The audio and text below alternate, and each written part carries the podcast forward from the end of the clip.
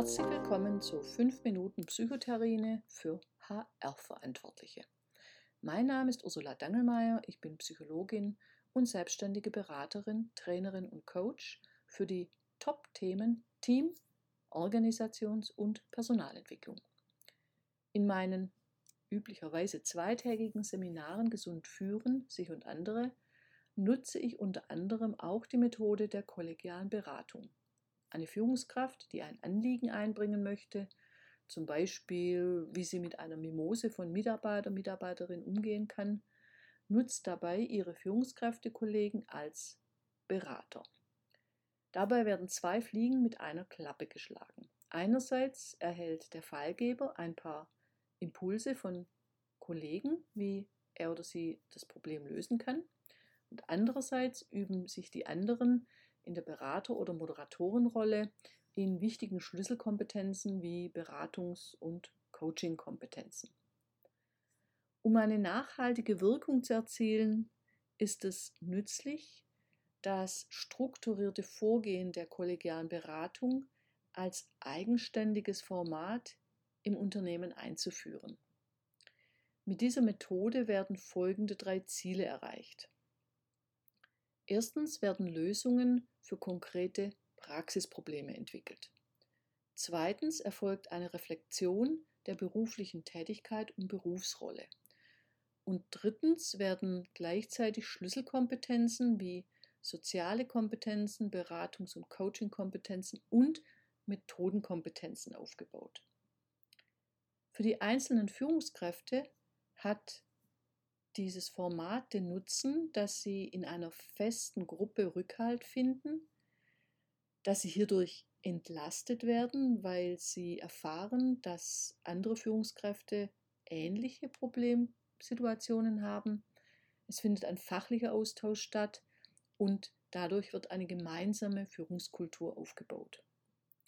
Und das Unternehmen profitiert eben von qualifizierten Führungskräften, deren Vernetzung, einer besseren Qualität der Arbeit und besseren Arbeitsleistungen und dem Ausbau einer Unterstützungskultur. Außerdem ist dies eine kostengünstige Form der Personalentwicklung, da Selbststeuerung der Gruppe großgeschrieben wird.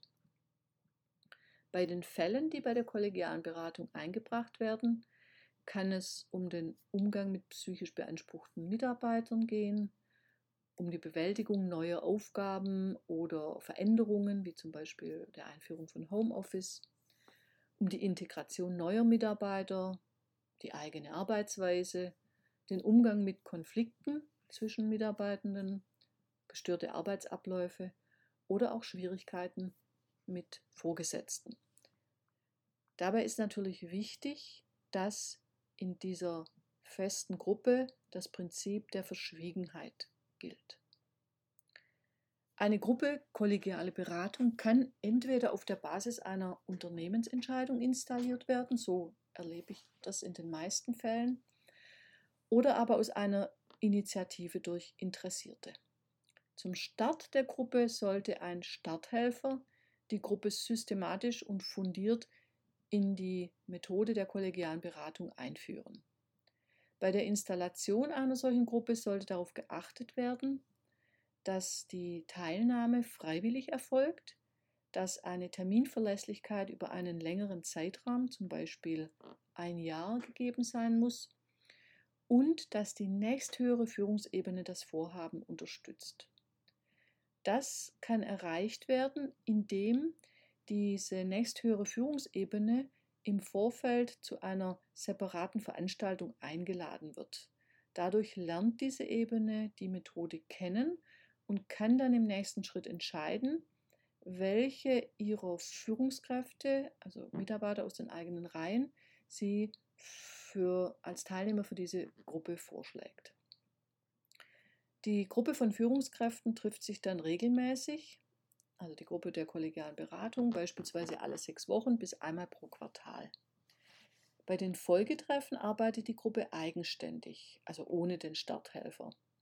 Dieser kommt so nach einem halben Jahr nochmals hinzu, um die Qualität des Vorgehens sicherzustellen und den Teilnehmenden neue Beratungsmethoden an die Hand zu geben.